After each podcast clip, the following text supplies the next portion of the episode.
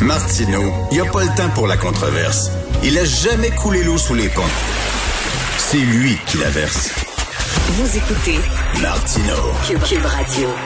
Alors, nous discutons avec l'excellent correspondant à Paris pour le quotidien Le Devoir, collaborateur ici à Cube Radio, Christian Rioux. Bonjour, Christian.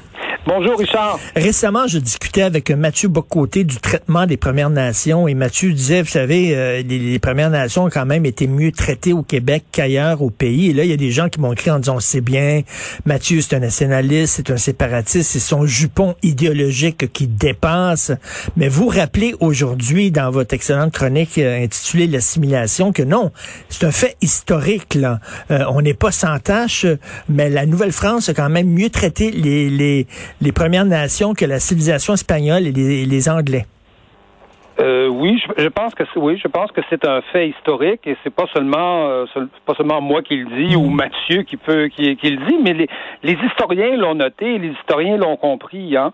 Euh, je, je, commence ma chronique ce matin en citant euh, le, grand historien américain Francis Parkman. Parkman, c'est l'homme qui a beaucoup développé le concept de la frontière, hein, de, de, de pour expliquer comment les Américains repoussaient toujours les frontières et justement repoussaient les Indiens souvent avant ça. Parkman dit la civilisation espagnole a écrasé l'Indien. Il dit la civilisation anglaise l'a méprisé et négligé. La civilisation française l'a étreint et chéri. Et ça, c'est un Américain qui dit ça. C'est un Américain qui a, couvert, qui a,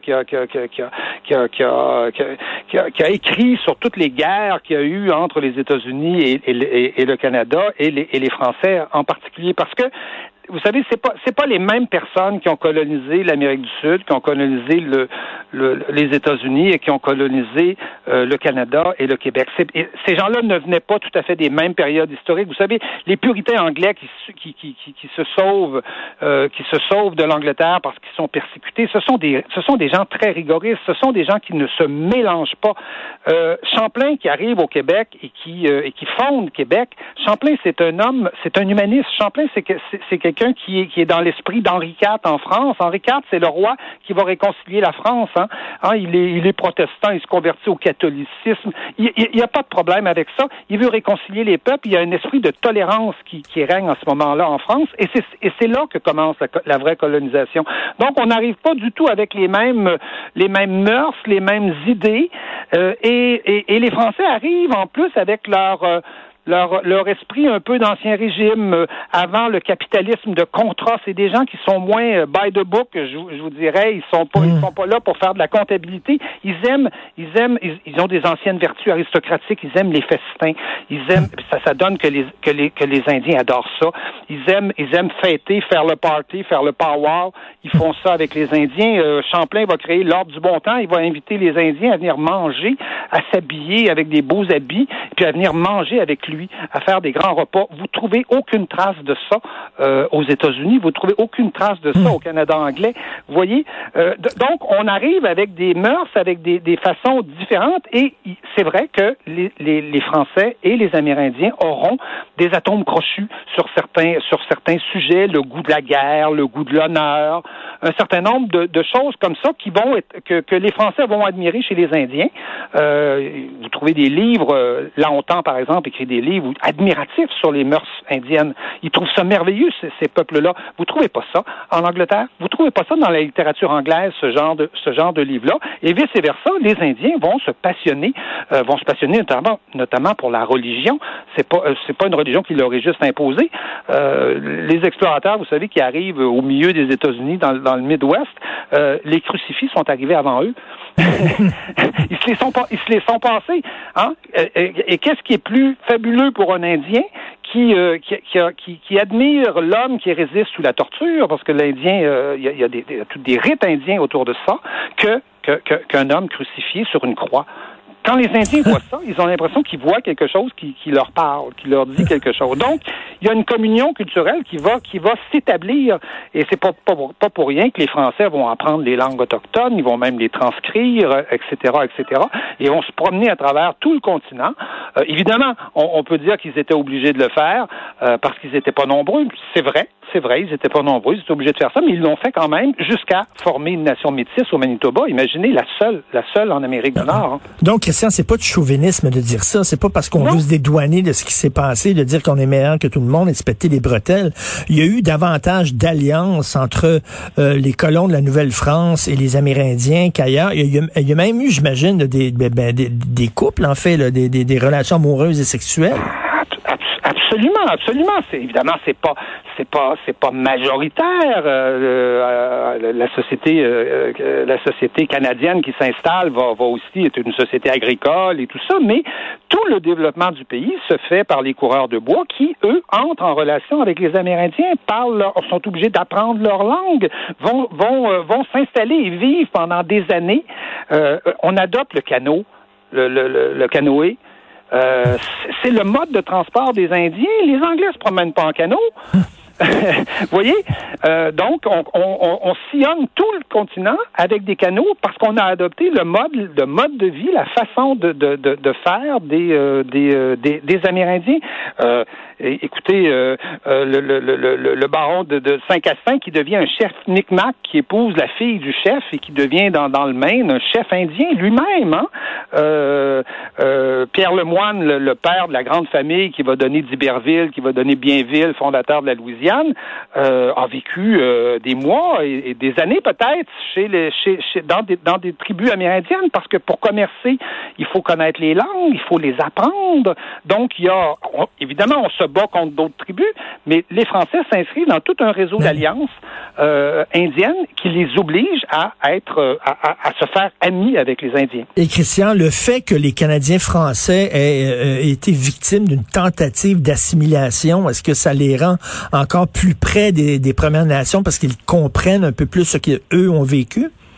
Ben, écoutez, moi je, moi je, moi je pense que oui, évidemment, tout ça, euh, on peut, ça, dépend des gens, ça dépend, ça dépend des époques, mais c'est un fait que euh, la conquête sera, euh, et ça, ça, les historiens l'expliquent, de niveau joie notamment l'expliquent très clairement, la conquête sera pour les Amérindiens, comme pour les, francophones, comme pour les Français de, du Canada, une catastrophe, euh, une catastrophe absolue. Et les deux, les deux peuples seront l'objet de tentatives d'une politique systématique d'assimilation après ça. Évidemment, nous, on va euh, probablement mieux résister. Euh, ceci dit, euh, euh, ceci dit, si on compare ce qu'on, la proportion de ce qu'on était au moment de la conquête et ce qu'on est aujourd'hui, on, on, voit bien que, on voit bien qu'on, qu'on disparaît. Et les Indiens, évidemment, encore plus morcelés, vont devenir ce que vont, vont, vont, devenir ce que ce que vos joies appellent de trop, c'est-à-dire ils sont mmh. embarrassants. On les mmh. tasse dans le coin, on, ils nous dérangent. Il n'y aura pas de politique d'extermination. Je pense c'est pour ça qu'on ne peut pas parler de génocide, mais on va les tasser dans le coin, on va on va autant que possible essayer de les assimiler. Et les, et pensionnats autochtones vont arriver dès le début, très, très, très tôt, 1828. On est à, on est à, on est à une époque où les Anglais veulent, autant, euh, font aussi le rapport de rame à ce moment-là. Hein. C'est tellement, euh, tellement évident. Ils font des grandes commissions d'enquête, les Anglais. Ils, ils invitent des grands lords britanniques qui viennent faire une enquête. Et ces enquêtes-là concluent toutes qu'il faut assimiler ces gens-là. Euh, puis il faut le faire pour leur bien. Hein? C'est ce qu'ils disent euh, à l'époque, et c'est ce qu'on va tenter de faire avec les Indiens, avec probablement plus de résultats qu'avec nous, mais c'est exactement ce qu'on va faire, euh, ce qu'on va, ce qu'on va faire avec nous. Alors, ça, ça n'exonère personne des sévices qu'ont pu subir, qu'ont pu subir les Indiens de la part de de la part de, de, de, de Canadiens anglais, de la part de, de, de Québécois francophones, mais ça, montre une politique, c'est-à-dire que la politique qui a dominé pendant plus d'un siècle le, Canada et qui, je vous dirais, moi, va peut-être jusqu'à aujourd'hui, parce que l'assimilation, c'est pas quelque chose qui est terminé, eh bien, c'est une politique systématique d'assimilation des peuples. Et, euh, c'est face à ça qu'on, à ça qu'on est confronté aujourd'hui. Et je vous dirais que les Québécois euh, sont confrontés à ça aujourd'hui encore, et les Indiens le sont aujourd'hui encore. Et, comme vous dites, vous avez déjà écrit en disant, George Floyd, il faut se rappeler, qu'il a été tué aux États-Unis. Il a pas été tué ici. Hein? Euh, on s'est auto-flagellé presque pour l'assassinat de George Floyd alors que c'était un phénomène américain.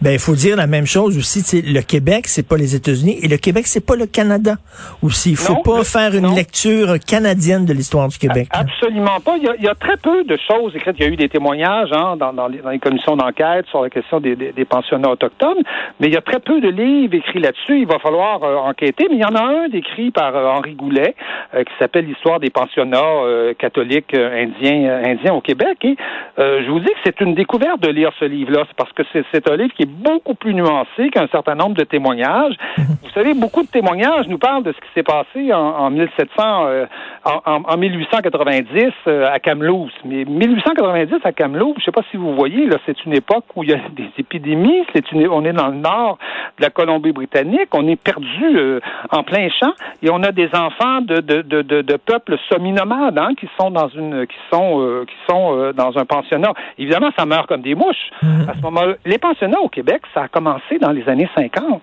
Ah, on n'est plus du, tout dans les mêmes conditions sanitaires. On peut plus d'ailleurs se permettre de faire la même chose aux Amérindiens, je pense, même si on n'est pas toujours euh, on n'est pas toujours gentil. 38 morts au Québec contre 4134 au Canada anglais. C'est important de le rappeler. et comme vous dites, c'est pas pour se dédouaner, mais c'est important de, de, relativiser les choses. Et en terminant, euh, euh, vous savez, les gens... C'est pour ça qu'il faut donner la parole aux historiens. Oui. Et, je trouve ça très important parce qu'on entend sans arrêt, on entend des témoignages, c'est important, mais on entend sans arrêt aussi le discours des militants. Et je hmm. pense qu'il serait temps de donner la parole aux historiens, à des gens qui, qui consultent les archives et qui sont capables de parler à partir de faits euh, précis et. Tout à fait. Vous savez, c'est l'été. On en profite pour lire des gros bouquins l'été. Euh, moi, j'ai des amis qui ont lu la biographie de Champlain par l'historien américain David Hackett Fisher, qui m'ont dit que c'était un des meilleurs livres qu'ils avaient jamais lu dans leur vie. Est-ce que vous êtes d'accord avec ce, est-ce que vous partagez cet enthousiasme? Absolument, absolument. Et c'est fascinant de voir l'admiration, vous savez, que, que des Américains qui ont qui n'ont pas d'intérêt dans ce débat-là. Hein. Ben vous savez, les, les, c'est ni des Canadiens anglais ni des Québécois, ils ont, ils, ont, ils, ont, ils ont personne à défendre, mais comment les Américains admirent quelqu'un comme, comme Champlain. Et je pense que, je pense que ça, ça nous redonne, nous, Québécois, une certaine fierté dans, dans notre histoire, où on a justement, euh, on est entré, pas parfaitement évidemment, mais on est entré en contact avec une, une grande civilisation qui était la civilisation amérindienne au, au Canada et qui sont encore là aujourd'hui. Donc, de David Hackett Fisher, la grosse biographie de Champlain, c'est quand même incroyable qu'il faut, euh, il faut lire un historien américain pour, euh, pour en savoir plus sur la vie de, de Champlain. Vous, savez, j'ai un ami historien que je ne vous nommerai pas qui m'écrit aujourd'hui que justement les historiens, euh, les historiens québécois hésitent à, à intervenir là-dessus parce que c'est des débats extrêmement sensibles qui se ah, font censurer, qui se font censurer ou qui, ou qui n'ont pas leur subvention parce que vous savez qu'aujourd'hui, pour être historien, il faut avoir une chaire. Alors, il y a, il y a tout un système de subventions euh, qui est très extrêmement compliqué. Et lui m'explique que justement, il faut aller chercher des Français souvent, comme Gilles Lavard, par exemple, euh, ou, des, ou, des, ou, des, ou des Américains, comme celui que vous venez de nommer, mm. euh, souvent pour, pour, pour, pour pouvoir s'exprimer sur le sujet. Ah, c'est d'une tristesse. En tout cas, votre texte est encore très courageux aujourd'hui. Et Christian, je souhaite un bel été et je vous annonce ben que je, vais, je vais aller vous voir à Paris. Ah, vous venez à Paris? Oui, je vais être là ben, cet été, donc on ira prendre J'espère qu'on va pouvoir se voir parce que moi, je m'en vais au Québec. OK. Mais souhaitons qu'il y, ait, soit au début, soit à la fin, un moment où on peut se voir. Euh, J'espère bien, euh, ici ou là-bas. Merci beaucoup. Merci de collaborer euh, à, l'émission ici à Cube Radio. Merci beaucoup pour tous vos textes, Christian Rio. Bon été. Merci beaucoup Et, et, à bientôt. Au revoir.